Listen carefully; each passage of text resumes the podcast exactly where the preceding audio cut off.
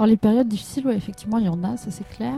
Euh, de doute, j'en ai pas eu, par contre. Euh, mais ça, bon, c'est propre à ce projet, je pense, parce que c'est vraiment, euh, c'est tellement fort à l'intérieur. Enfin, je sais que c'est ça. Je sais que je suis au bon endroit. Ça a toujours été très clair, que ce soit, je me rappelle la, première fois que j'ai posé le pied dans cette école de sexologie ou, euh, d'autres moments comme ça où vraiment je me sentais tellement à ma place.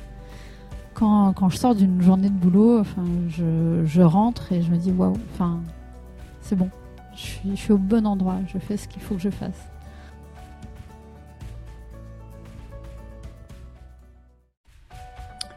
Bonjour les divergents, soyez les bienvenus dans ce troisième épisode du podcast qui vous est destiné.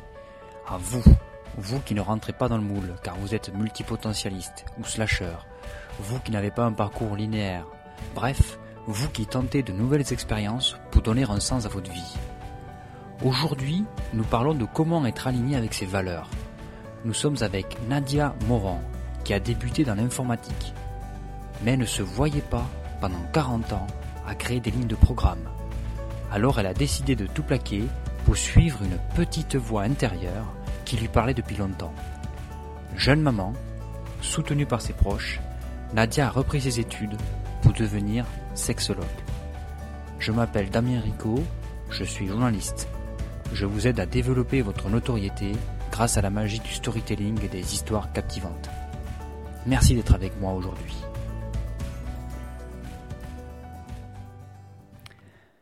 Bonjour chers auditeurs du blog Les Divergents. Aujourd'hui, je suis encore plus content que d'habitude parce que je suis face à Nadia Moran. Nadia Moran que je connais maintenant depuis un mois, un mois et demi. Nous travaillons ensemble sur nos projets de reconversion professionnelle, de création d'entreprise. Il est vrai que Nadia est très avancée parce qu'elle a déjà créé son cabinet de sexologue. Je, tenais vraiment à vous présenter Nadia parce que c'est une personne que j'admire. Elle a plusieurs vies, une vie de jeune maman. Elle a déjà eu une expérience dans l'informatique dont elle va nous parler. Et actuellement, elle a ouvert, après des études de psychologie, un cabinet de sexologue. Bonjour Nadia, merci d'être parmi nous. Bonjour, merci à toi. Alors, déjà, est-ce qu'on peut revenir ensemble sur ton parcours? Là, aujourd'hui, nous sommes dans ton cabinet de sexologie. Oui. Nous sommes à Annecy, c'est bien ça? Tout à fait. Et le lieu même euh, Donc nous nous nous trouvons à la fabrique des, embellis en fait. D'accord, Euh, c'est là que tu sièges depuis euh, le début de ton activité. Voilà, tout à fait. D'accord. Est-ce que, déjà, tu peux nous dire pourquoi tu as choisi cette voie de la sexologie après une première carrière dans l'informatique En fait, pour moi, la sexologie, c'était vraiment une évidence. C'est le métier que j'ai toujours voulu faire. Quand je dis toujours, c'est euh, un peu gros, mais euh, depuis vraiment l'adolescence, je sais que je veux faire de la sexologie. Après, j'ai mis beaucoup de temps avant d'assumer euh, de vouloir travailler dans cette voie-là. Euh, j'ai un parcours un petit peu atypique. J'ai eu mon bac assez jeune euh, et je me suis pas sentie euh, à 16 ans d'arriver chez mes parents en leur disant Papa, maman, je vais faire des études pour, faire, pour être sexologue. Est-ce que déjà, parce que moi-même je suis pas expert, tu peux nous expliquer à quoi consiste ce nouveau métier de sexologue? Alors, c'est un métier qui est très vaste en fait. Euh, Il y, a, plusieurs facettes à ce métier. Il y a une partie de mon activité où euh, je propose des consultations pour des personnes seules, pour des personnes en couple. Euh, il y a une partie de mon métier où je fais de l'éducation à la sexualité. Donc, au travers d'associations avec lesquelles je travaille, je peux être amenée à voilà, faire de l'éducation à la vie affective et sexuelle avec euh, des adolescents, avec des jeunes adultes. il y a une autre partie de mon travail où je peux faire de la sensibilisation, travailler sur, de manière un petit peu plus large sur la santé sexuelle. Et puis, je me suis spécialisée également sur tout ce qui était sexualité et handicap, qui est vraiment, bon, de par mon histoire aussi, quelque chose d'assez important, parce que je suis née moi-même avec un petit handicap. Euh, et mon parcours de vie m'a sensibilisé au fait que c'était vraiment important de travailler euh, sur ce pôle-là. Mais après, c'est important pour moi de travailler avec différents publics, de ne pas rester euh, attaché qu'à un seul public et de rester ouverte. Pour moi, le concept d'inclusion est vraiment au, au, cœur de toutes les manières dont, dont je pratique mon travail. L'inclusion, est-ce que tu peux nous expliquer comment tu définis ce terme-là? Comment, Pourquoi est-ce qu'il est important dans ton métier? En fait, l'inclusion, euh, comment dire? Euh, c'est quelque chose qui permet d'aller à l'encontre euh, de la discrimination, de la stigmatisation. Dans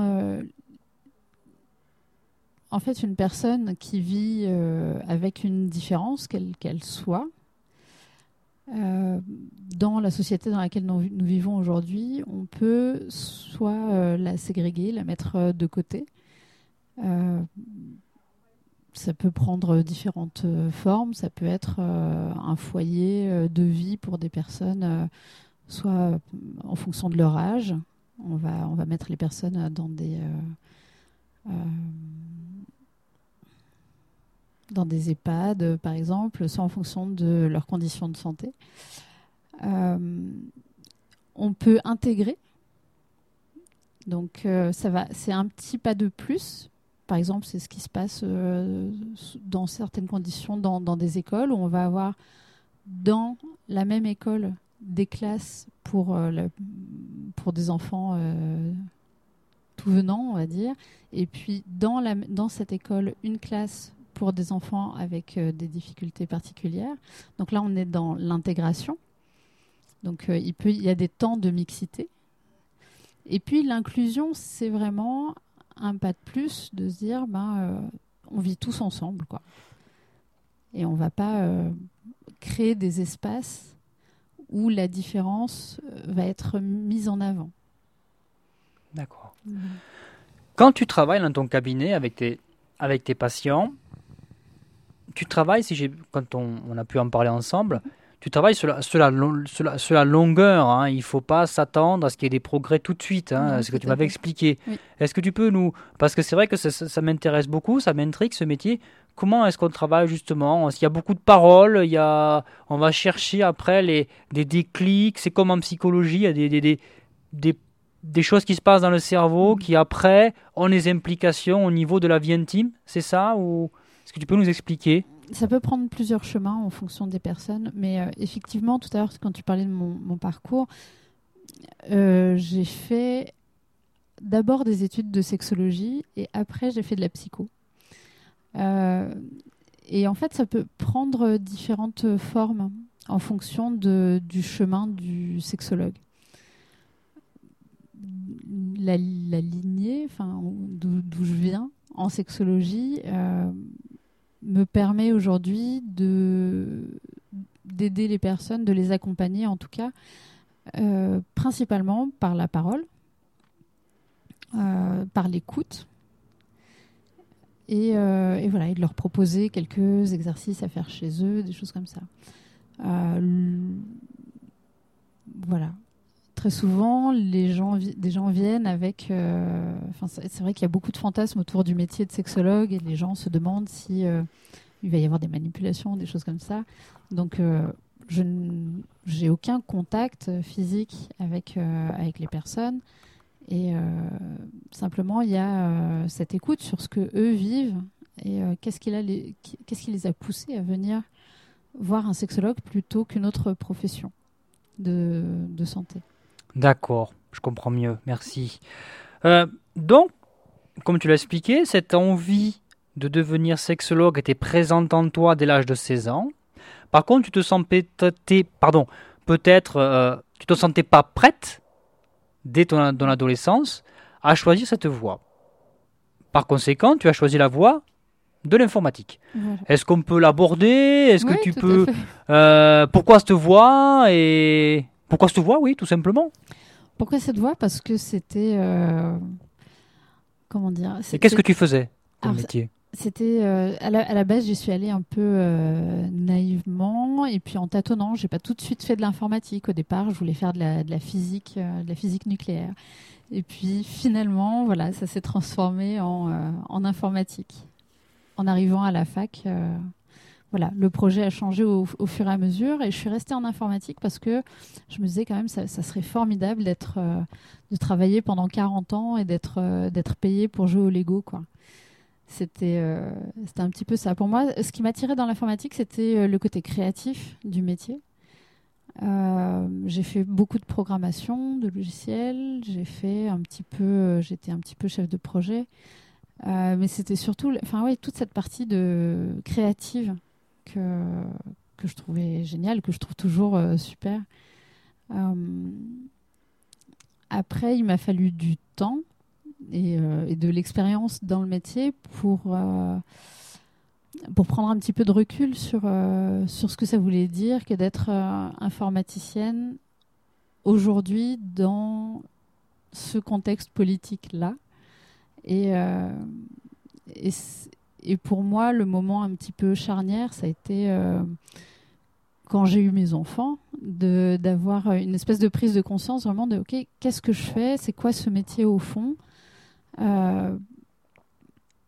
Aujourd'hui, enfin, ce, travail, il pourrait permettre, euh, enfin, en tout cas, il permet d'automatiser des tâches. Ça fait, c'est ça l'informatique, c'est ça faire du logiciel, c'est de d'automatiser, de simplifier le travail. Je me disais, c'est super intéressant dans une société qui est prête pour ça, qui est prête à laisser du temps libre, euh, sans mettre les gens dans la merde, quoi. Et en l'occurrence, c'était pas le cas. Et je me suis rendu compte par l'expérience que mon travail, que le, fruit de mon travail, euh, remplaçait le travail d'êtres humains et que du coup, ça les mettait au chômage et ça les mettait dans la merde. Et j'aurais pu le réaliser euh, pendant mes études. J'ai mis un petit peu de temps, ça m'a pris dix ans avant de avant d'entendre ça et de le comprendre comme ça, mais euh, ça a été vraiment assez violent quand, euh, quand ça a pris une forme très concrète, quand vraiment euh, je me suis rendu compte que voilà, mon travail met des gens à la porte et euh, et à ce moment-là, je me suis dit non, c'est c'est pas cette place-là que j'ai envie d'avoir dans la société. Alors bien sûr, j'aurais pu continuer à être informaticienne et travailler dans d'autres contextes pour faire d'autres genres de logiciels qui seraient, euh, qui seraient utiles aux êtres humains. Euh, mais voilà, cette prise de conscience m'a permis de, euh, de revenir, de faire une introspection et de revenir ah ok, qu'est-ce que je veux moi? Quelle est vraiment la place que je veux avoir? Et ça m'a permis de revenir à cette intuition que j'ai eue assez tôt en fait, qui était la sexologie. D'accord. Donc il y avait un problème de conscience, Tout à fait. Si je comprends bien, Ouais, dans ce métier d'informaticien, que je comprends. Tu dis que la prise de conscience a été violente, justement. Je sais, pour avoir rencontré d'autres personnes qui étaient en conversion professionnelle, que parfois, lorsqu'on n'est pas aligné dans ses valeurs à travers son métier, on peut aller jusqu'au burn-out. Ouais, ouais, tout à fait. C'est ce qui s'est passé. C'est ce qui s'est passé Ouais, pour ouais. toi. Tout à fait. Et t'avais quel âge? Euh, je devais avoir 27, 28 ans. Comment tu as fait pour t'en remettre? Parce que c'est difficile. Tu as pu te faire aider ou alors tout de suite c'est en te rep- ou alors c'est en te reprojetant dans ce métier de, co- de sexologue que tu as pu y faire face. Euh, les deux, en fait, c'est effectivement le fait d'être accompagné par, euh, par une psychologue, ça a été euh, salvateur, vraiment. De pouvoir ben, m'occuper de moi, déjà prendre soin de moi et, euh, et remettre les pièces du puzzle dans l'ordre, en fait. Parce que vraiment, euh, à ce, ce moment-là du burn-out, c'était. euh, enfin, c'était dur de remettre, de remettre du sens, de remettre une direction en fait. Et, donc les choses se sont faites de, de proche en proche. Vraiment. Et ce qui m'a beaucoup aidé, c'était, bon, effectivement, l'aide professionnelle, le contexte, parce que, comme je te l'ai dit, c'est arrivé à un moment où j'étais, je venais d'accoucher, j'étais jeune maman. Et, euh, et cette étape de vie m'a permis aussi de, de me réaligner au niveau de mes valeurs. Euh, et ça m'a permis aussi de retrouver de la motivation. De, et de, de voilà, tous ces. Euh, comment dire C'est comme si euh, des engrenages s'étaient euh, réassemblés. Si le puzzle, tu avais rassemblé toutes les pièces du puzzle d'une bonne manière. Voilà. Alors donc, pour toi, la route s'éclaircit. Mhm. Tu trouves ton chemin. Tout à fait. Et matériellement, comment tu fais? Parce que tu avais un job. Est-ce que tu as pu euh, négocier une, comment dire, une rupture conventionnelle? Comment as-tu procédé? Oui, tout à fait. Donc j'ai pu euh, négocier avec eux euh, une rupture conventionnelle et ça, ça a été, ça a été fabuleux. C'est même arrivé dans un second temps, en fait. Dans un premier temps, en fait, les choses, ça a été pas à pas. Ce qui s'est passé, c'est que tout d'abord, quand j'ai eu mon deuxième enfant, donc j'ai eu deux enfants très rapprochés, euh, mon premier, c'était un petit garçon. Euh, je me suis retrouvée beaucoup, alors avec mon handicap, beaucoup toute seule à la maison à passer l'hiver. J'avais un petit peu peur de sortir. Donc j'étais beaucoup à la maison avec mon petit garçon, avec mon mari. Et quand finalement j'ai repris le travail, euh, je me suis retrouvée avec beaucoup d'hommes parce que ben voilà, c'était c'était comme ça ma place d'informaticienne, euh, j'étais entourée de beaucoup d'hommes. Et j'ai eu une espèce de besoin comme ça de voir plus de femmes, de, d'être plus au contact de femmes. Et il y avait déjà un petit peu ce... C'était avant le burn-out, mais il y avait déjà cette, cette idée de, euh, de revenir vers, euh, vers la sexo. Et donc ce que j'ai trouvé à l'époque comme solution à court terme pour voir plus de femmes, c'était faire de la vente de sextoys à domicile. C'était une espèce d'alibi un petit peu pour moi, pour euh, justifier le fait de sortir et de laisser euh, mon petit garçon euh, et mon mari. ça me fait rire aujourd'hui de, le dire comme ça, mais malgré tout, c'est un peu comme ça que, que je le vivais. Et de faire cette activité-là, ça m'a vraiment fait du bien. Alors, pourquoi la vente de sextoys? Parce que euh, pour moi, c'était important de, alors certes, de voir des femmes, mais de pas alimenter des, stéréotypes, on va dire. Euh, je me voyais pas vendre des ustensiles de cuisine et je me voyais pas, euh, euh, comment dire, mettre mon énergie au service d'un modèle qui me convient pas. En tout cas, de stéréotypes qui ne me conviennent pas. Donc, j'ai préféré mettre mon énergie au service du plaisir. Et puis, tu renouais quand même indirectement avec une discipline pour laquelle tu avais euh, des affinités depuis ton adolescence. Et c'est vrai que c'est une bonne leçon que tu donnes là. Tu étais encore dans ton précédent job et tu te dis, bon, j'ai envie de retrouver une énergie. Tu testes donc une activité de vente de sextoy, qui est pas tout à fait quand même le métier de sexologue, on est bien d'accord. Mais on voilà, on rejoint quand même une discipline, on s'en rapproche. Mhm. Et qu'est-ce qui se passe donc alors?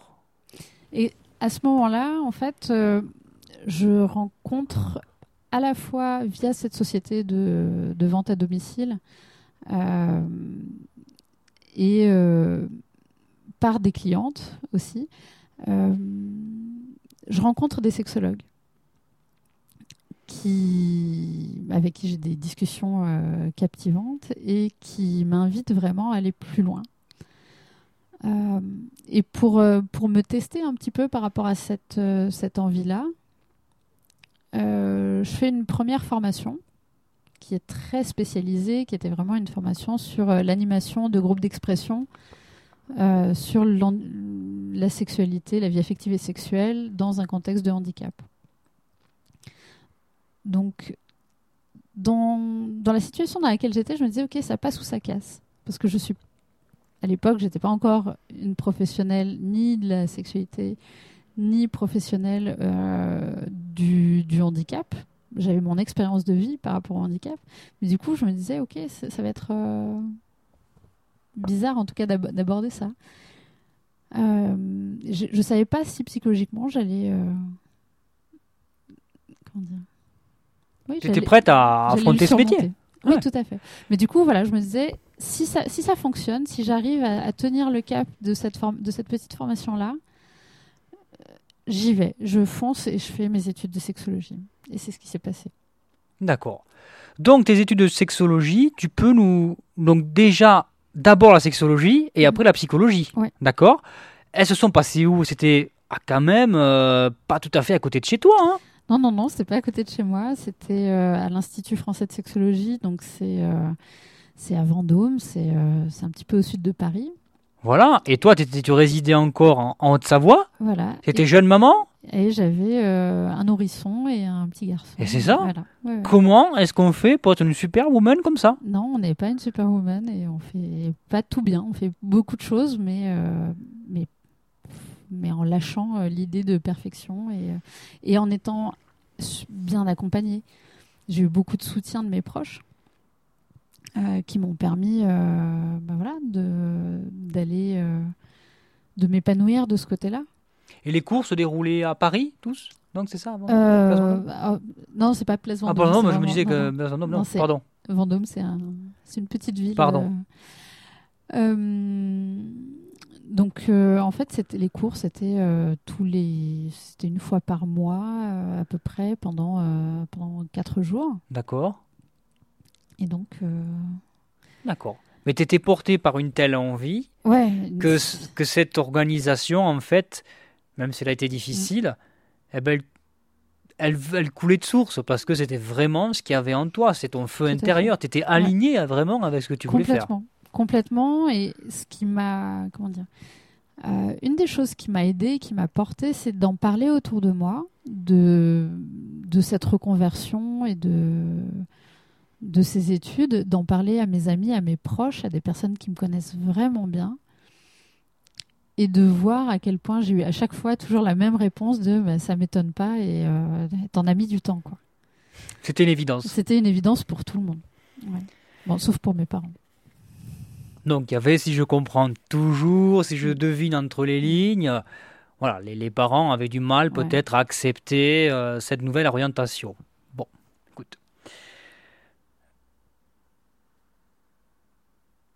cette envie, euh, la sexologie, je comprends, mais il y a aussi quand même l'envie d'aider les autres. Mm. Euh, cette envie-là, parce que jusque-là, bon, tu étais dans l'informatique, tu as euh, eu cette, comment, cette expérience de la vente de sextoy, mais il y a quand même aussi, même si la sexologie plaît, même si le domaine plaît, bah, il faut avoir l'envie, la passion, le goût des autres. Tu savais qu'il était présent en toi, tu avais déjà une expérience de ce côté-là. Euh, explique-nous. Moi, c'est vraiment ce, contact-là, ça a toujours été, euh, oui, essentiel pour moi. Même dans mon travail euh, en informatique, c'était une partie qui était importante pour moi. c'était parfois curieux pour. ça, peut sembler un peu curieux, mais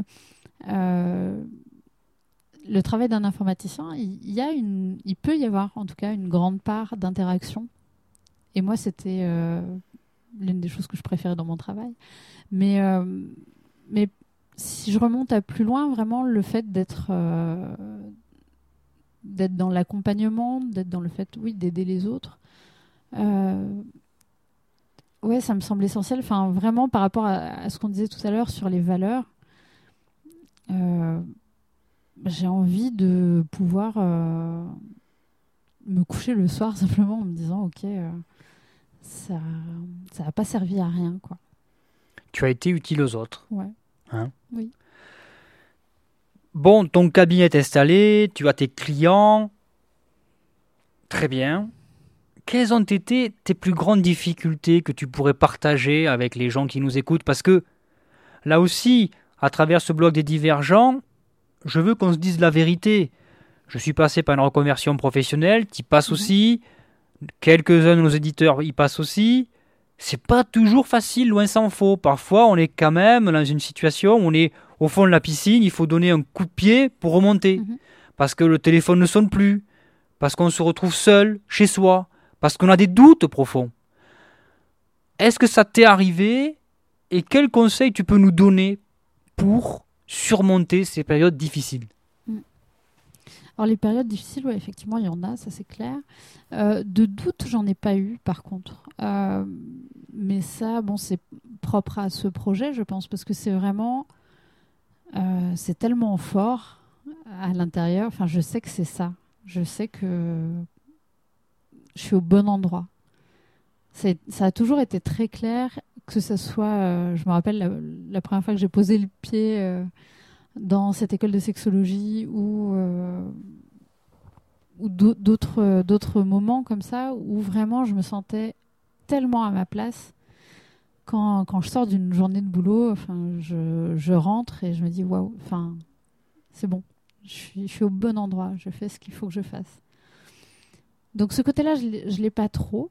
En revanche, effectivement, bah, c'est dur. La partie administrative est pour moi une espèce de monstre euh, incroyable. Euh, ce qui d'autant plus que alors là pour le coup avec le handicap euh, c'est très particulier parce que financièrement euh, effectivement, il y a euh, des, des, aides, des, aides, des subventions, des choses comme ça par rapport au handicap. Et, euh, et l'équipe, enfin comment dire?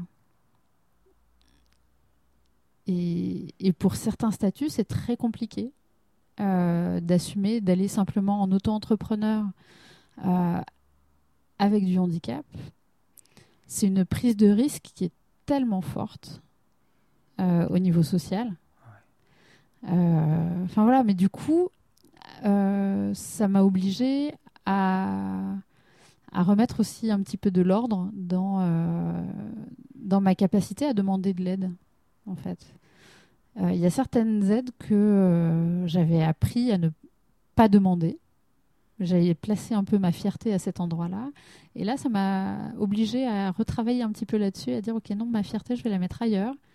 Parce que là, effectivement, j'ai besoin d'un coup de main. Parce que, ben oui, sur, sur l'administratif, c'est tellement euh, énorme. Euh, et j'ai eu, euh, j'ai rencontré des professionnels fabuleux qui m'ont accompagné là-dedans pour arriver à trouver des choses qui ne mettaient pas trop, ni moi ni ma famille, en danger. D'accord. C'est parce que pour les statuts de l'entreprise, peut-être, pour la responsabilité civile, euh, c'était dans. Oui, au niveau, euh, même si euh, s'il m'arrive un pépin ou quoi, enfin par rapport aux assurances professionnelles, c'est, ça peut être parfois très compliqué d'y aller quand on n'a pas une santé de fer, quoi. Tout à fait. voilà. Autre point dont tu as dit que l'entourage t'a beaucoup aidé, mhm. je pense qu'on peut rendre hommage à monsieur aussi, parce que ça aussi, nos auditeurs et nos auditrices doivent en avoir conscience. Quand on entame une reconversion professionnelle et qu'on a voilà une vie de famille, eh ben, on s'appuie bien souvent sur le conjoint. Euh, il a tout de suite, euh, parce que parfois certains conjoints ou conjointes ont du mal à, accepté, il a tout de suite accepté ce projet. Comment est-ce que tu lui as vendu, entre guillemets? Est-ce que tu peux nous en dire un petit peu plus? Non, non, il a, toujours, il a tout de suite euh, été euh, plus que soutenant. Enfin, vraiment, euh, il fait partie intégrante des personnes qui n'étaient pas étonnées, en fait, par ce projet-là. Donc, à partir du moment où il n'était pas étonné, enfin, c'était il y a eu quelque chose d'assez naturel chez lui, en tout cas dans, la, dans sa manière de, de me soutenir et euh, de me dire allez, on y va. Quoi. Et c'était vraiment on y va tous. quoi. effectivement, euh, oui, ça implique toute la famille. Mais euh, il y a quelque chose. Enfin voilà, on, l'a abordé en, en, équipe. C'est un projet de famille, vraiment. C'est un projet de famille, oui. Et de toute façon, à chaque étape, ça nous a tous impliqués, parce qu'en plus, les études de sexologie, c'est quelque chose d'assez particulier, qui vient aussi chercher, euh, qui vient aussi questionner euh, notre intimité. Et du coup, à, plusieurs niveaux, ça a été euh, du, du, soutien et du travail, mais pas que logistique, quoi. C'était vraiment m'accompagner aussi dans des questionnements de, tous ordres. Il y a aussi une chose qui a dû se produire, c'est comment ça s'est passé le jour que tu as fait ta première consultation? Qu'est-ce que tu as ressenti ce jour-là? Est-ce que tu étais stressé? J'imagine que oui, tout de même, même si tu étais formé. Mais en même temps, tu t'es dit, ça y est, j'y suis, c'est ça? Est-ce que, est que, tu te souviens de cette journée? Ah euh, Tu peux nous en reparler? Ouais, mais alors, avant de parler de cette journée-là, il faut que je parle de combien de temps il m'a fallu pour arriver à cette journée-là. Oui, tu as raison. Parce que entre la fin de mes études de sexologie et ma première consultation, j'ai dû laisser passer euh, trois ans. Trois ans Trois ans avant de me sentir légitime, en fait. Tu avais le syndrome de l'imposteur Complètement. Ah bon, complètement, oui. tu es quand même quelqu'un de très intelligent, on le voit à travers tes études, donc tu, es perfectionniste et tu veux aller jusqu'au bout des choses avant de pouvoir accepter de donner des conseils aux autres. Bah, c'était très compliqué pour moi de me dire, euh, ça y est, maintenant, euh, je suis... Euh, comment dire ah, je suis assez forte pour, pour y aller. quoi. Et ça, a été vraiment un, gros boulot. Et, de savoir entendre aussi, d'apprendre à, écouter les personnes qui me disait des choses que je trouvais pas du tout satisfaisantes, mais au final, j'ai compris que c'était vrai, que c'était juste. Et euh, typiquement, c'était. Euh, mais de toute façon, tu vas apprendre ton travail en le faisant.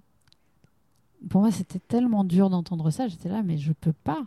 Comment c'est possible? Enfin, c'est horrible de de dire, ben voilà, je vais, euh, je vais faire payer mes services alors que je vais apprendre en faisant. Non, c'était. Et pourtant, c'est effectivement c'est comme ça que ça se passe. Ce côté, euh, tu n'es pas la seule à en souffrir. Hein. Enfin, en souffrir, euh, c'est un bien grand mot. Euh, en être victime, ce côté perfectionniste, syndrome de l'imposteur. Comment tu l'expliques qu'il soit si présent dans notre société française? C'est l'éducation qui fait ça Le contexte familial ou les deux? Ça, je ne saurais pas dire. Puis je ne saurais même pas dire si c'est que franco-français. Ouais.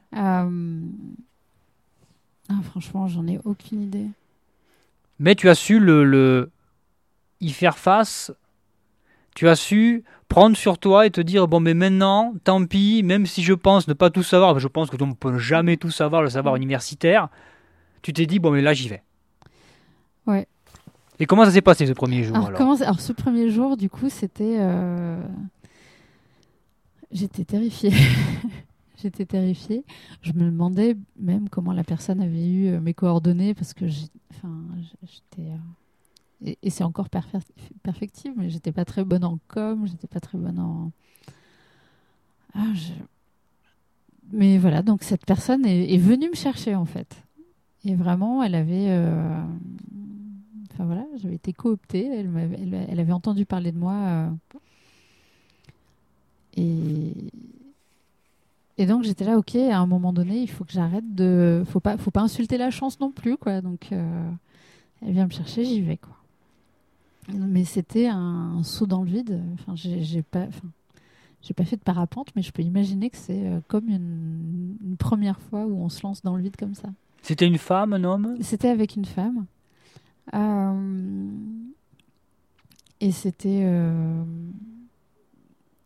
c'était très chouette parce que ça m'a permis vraiment de voir, de, de sentir que mon appréhension sur, euh, sur le fait d'apprendre mon métier en le faisant, elle était, ça m'a permis de constater que c'était pas forcément justifié. Et de, de, de faire l'expérience que, effectivement, de toute façon, comme tu disais, enfin voilà, c'est pas possible de tout savoir. C'est pas, et puis, c'est, en même temps, c'est pas l'attente non plus. Mm-hmm. Et, euh, et très souvent, l'attente principale, elle est euh, sur l'écoute. Et ça, je sais faire. Je confirme que tu sais faire. Et ce premier jour, qui est souvent le plus important dans une carrière, Là, tu te, est-ce que tu te dis, je me suis pas trompé, c'est bon, c'est ma voix, ou tu le sentais déjà Ah oui, non, vraiment. je suis sortie de là en me disant, voilà, pareil, je suis au bon endroit. Je suis aligné, tout ce que j'ai fait, ces études, mm. ces efforts financiers, personnels, intellectuels, mm. ils, ils, trouvent là leur véritable justification. Quoi. Complètement. Ben, bravo. Bravo Nadia, tu le mérites. Est-ce que pour nos auditeurs, tu peux donner un ou plusieurs conseils pour justement celles ou ceux qui aspirent à changer de vie, qui réfléchissent, qui se sont lancés mais qui ont quelques doutes et qui, ou qui pensent se lancer? Qu'est-ce que tu peux leur dire? Quel est le conseil que tu peux leur donner? Il y a plusieurs choses en fait. Il y a vraiment euh, de pas avoir trop peur de euh, comment ça va se passer, de euh, de la logistique en tout cas. Parce que finalement, la logistique, on y arrive toujours. Euh, je me rends bien compte, moi, de, la chance, que, voilà, de l'accompagnement que j'ai autour de moi et, qui, m'a permis. Mais malgré tout, quand je vois autour d'autres entrepreneurs, euh, la motivation euh, contrebalance largement les, comment dire, les, possibles soucis logistiques. On trouve des moyens, on trouve des ressources incroyables. Et ça fonctionne. Et ça fonctionne. Parce qu'aussi, et c'est ce que je vais retenir de notre entretien, c'est que tu avais le, le, feu en toi. Tu sentais au fond de toi que c'était ça, la sexologie, et pas autre chose. Et c'est là donc que tu as pu retrouver toutes les ressources personnelles, familiales, pécuniaires aussi, pour y arriver. Et maintenant, on peut dire que tu es, une femme heureuse. Tout à fait. Hein, tout à fait. Quels sont tes rêves maintenant d'entrepreneuse? Comment tu vois l'évolution des choses? Euh, Alors, mon rêve d'entrepreneuse, c'est déjà d'arriver à, à trouver un équilibre entre euh, bah, justement par rapport à, au travail, à la santé, à pas à pas en faire trop. C'est ça, c'est ce qu'on disait avant qu'on commence l'interview, c'est que tu, tu multiplies les chantiers, mais voilà, à un moment donné, il faut mm. penser à toi.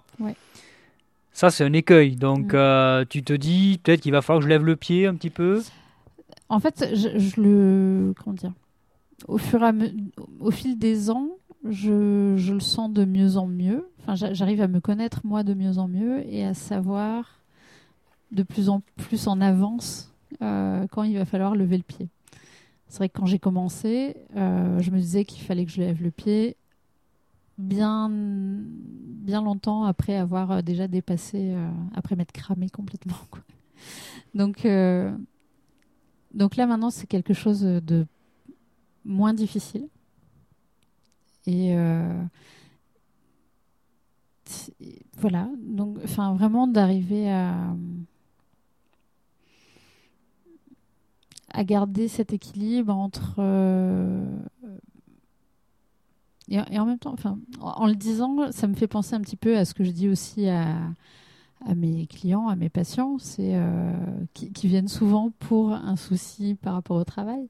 mais c'est toujours trouver l'équilibre entre euh, soi, enfin son temps pour soi, vraiment, quoi qu'il y ait à l'intérieur de ce temps-là, mais euh, préserver ça, sanctuariser ça pratiquement. Euh, le temps pour les projets, pour l'entreprise, et le temps pour les personnes qu'on aime que ce soit la famille, des amis ou euh, que sais-je, mais euh, si on reste tout le temps tout seul, on va pas très loin. Hmm. Euh, et donc, c'est important de garder du temps pour cultiver ces, ces trois piliers-là, on va dire, ces, trois jardins-là qui, permettent de soutenir la vie professionnelle. C'est à la fois son monde intérieur, son jardin intérieur et ses liens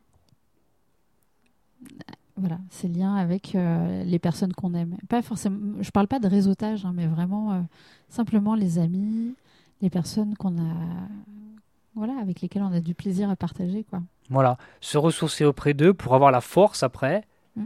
d'être là, à l'écoute de tes patients. Voilà. Tout à fait. Ben écoute, Nadia, je te remercie beaucoup. Merci à toi.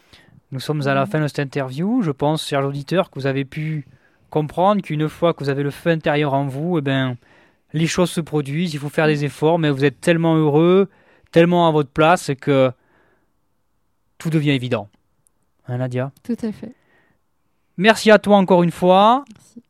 Je vous dis à très bientôt pour la prochaine interview. C'était Damien du Club Les Divergents. Au revoir. Si vous avez aimé cette interview, je vous invite à vous rendre sur mon site internet www.mareconversion.pro. Je répète www.mareconversion.pro et vous vous rendez à la section blog. Vous y retrouverez tous les futurs épisodes de votre podcast Les Divergents. Je vous dis à bientôt les Divergents et n'oubliez pas, la différence, c'est la richesse. Soyez fiers de votre histoire.